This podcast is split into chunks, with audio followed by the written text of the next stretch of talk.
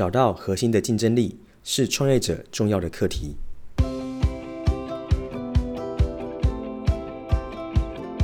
欢迎大家回到创业喜巴拉，让你的创业不再赌身家。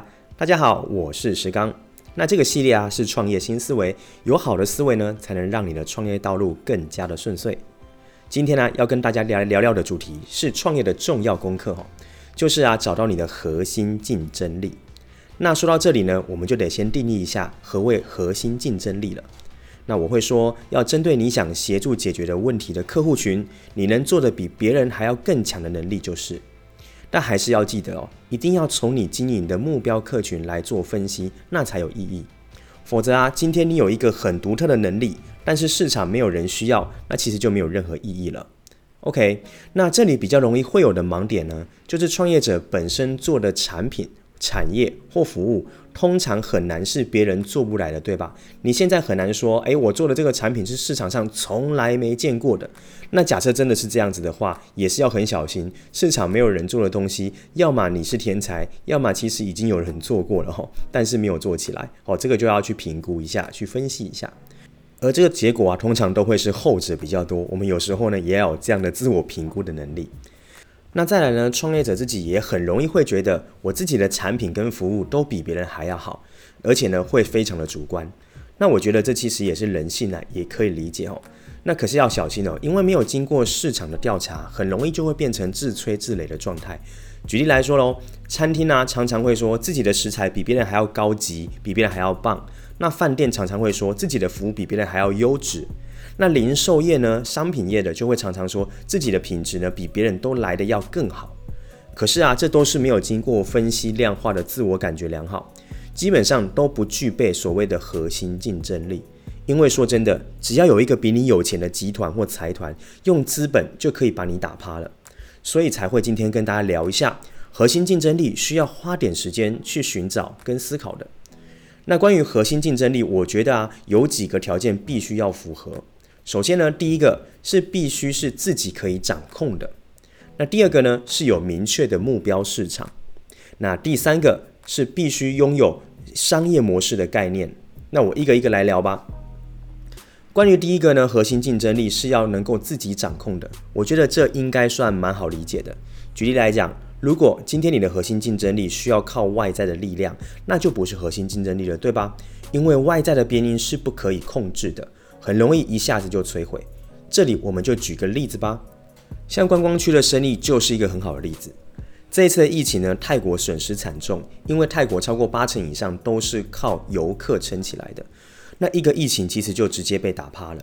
如果啦有从过往就经营在地消费族群的事业，这一波相对的就不会影响到这么的大。所以这就是外在因素不在自己手上的一个案子。那第二个例子呢，是关于经营餐厅。有些呢是厨师自己本身就是创办人，但有些是投资者聘用厨师。那听到这里，你应该就可以理解我想说的了。当然，厨师本身如果呢就是创办人，他就得跳脱做菜本身，他还要去学习关于经营管理，他才有办法把他的那个餐厅经营得更好，对吧？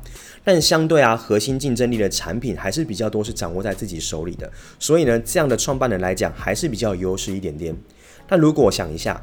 今天的创办人如果是料理的门外汉，相对就比较危险了，因为啊，他的产品力主要是掌握在别人手上，也就是厨师的手上。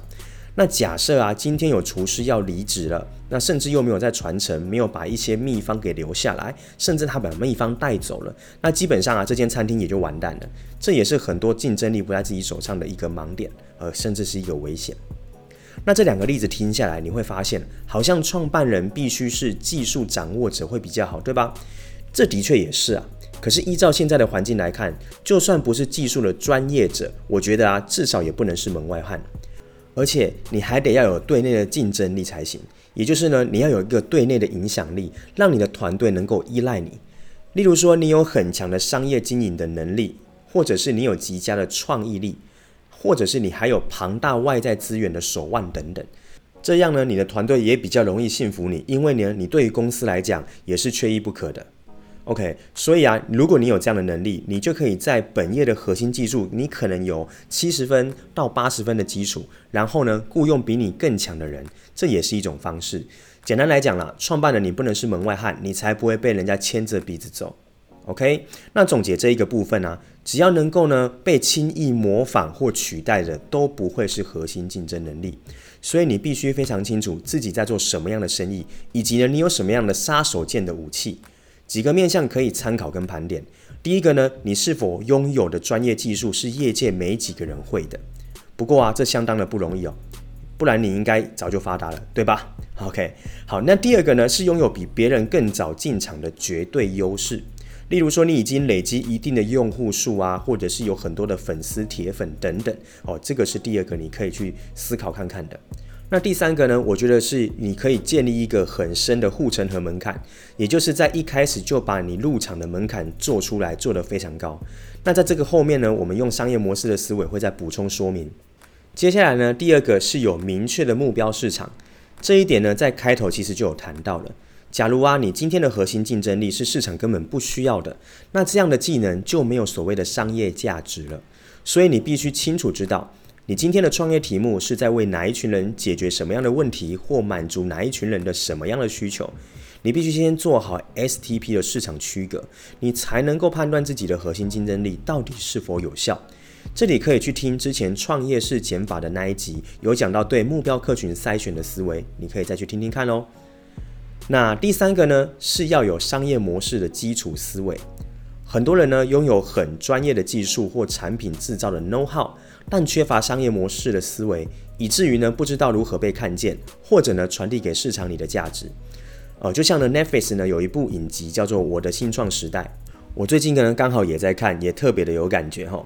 那里面呢，其实简单来说，有一位男主角，他非常会写程式，那还得到了技术比赛的冠军。那当非常多投资人呢来想要来投资他们了解的时候，发现他们一直在谈的都是技术，但不知道如何将这个技术推动到市场，产生收益流。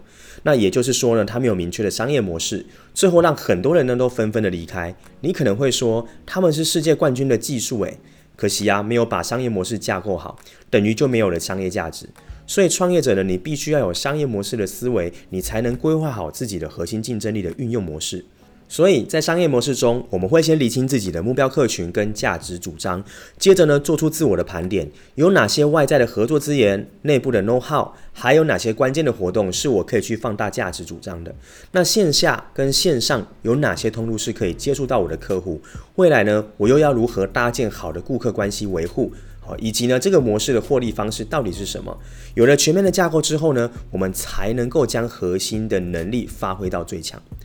举个例子来说喽，我有一个学员呢，他是做咖啡的，那品牌叫做咖啡池，他们的核心竞争力就是他们的咖啡技术跟通路。他们其中一个创办人就是知名集团以前咖啡产品的研发人员，所以对这个产品线是非常非常熟悉的。那后来呢，他们就从培育咖啡的证照班出发，哦，也掌握了咖啡豆批发的部分，那还可以辅导开店。再来呢，就延展到自己的咖啡店来做概念店的概念。最后呢，还有咖啡的产品的延伸做贩售。这个商业模式呢，其实我觉得相当的不错哦。它从核心竞争力可以展开到 To B 跟 To C 的市场都照顾到了，而这中间呢，也很容易导流给彼此。例如，本身对咖啡有兴趣的客人，后来报名了培训，最后又决定开店，找他们辅导，这也可以跟咖啡池的咖啡豆继续做竞斗。有发现吗？这过程不只是一个获利模式而已，它至少有四个获利点。这就是所谓的核心竞争力，在搭配商业模式，很棒的展现，就不会只是开一家店，单纯做咖啡饮品的贩售，而是透过自己的核心竞争力，做出延伸性的服务。可以呢，让营运更稳定，也更有可能性。但前提是啊，这个门槛其实你也要建构起来，也才让后面的人很难进入。哦，这个呢，就是一个做得非常好的案子。那以上复习一下这一集跟大家分享的吧。核心竞争力啦，需要有三个条件。第一个呢，是必须是自己可以掌控的；第二个是有明确的目标市场；第三个是必须拥有商业模式的概念。那如果很容易被取代或模仿的话，那就不是你的核心竞争力喽。OK，所以呢，请大家可以赶快盘点一下自己。假如真的都找不到的话，我会建议你需要大量学习了，否则啊，真的不用急着创业啊。也许在职场中磨练好你的核心竞争力，也是一个很棒的方式喽。OK，这一集呢讲的比较长，但希望还是对大家有帮助。OK，这一集就到这边啦。最后呢，如果你觉得这个单元对你有帮助的话呢，也请分享给你认为需要的朋友吧。你们可以成为彼此的贵人，也欢迎订阅创业喜巴拉，在苹果上面呢给我们五颗星的评价，我们也会持续做出更新更好的内容给各位喽。那我们就下次见啦，拜拜。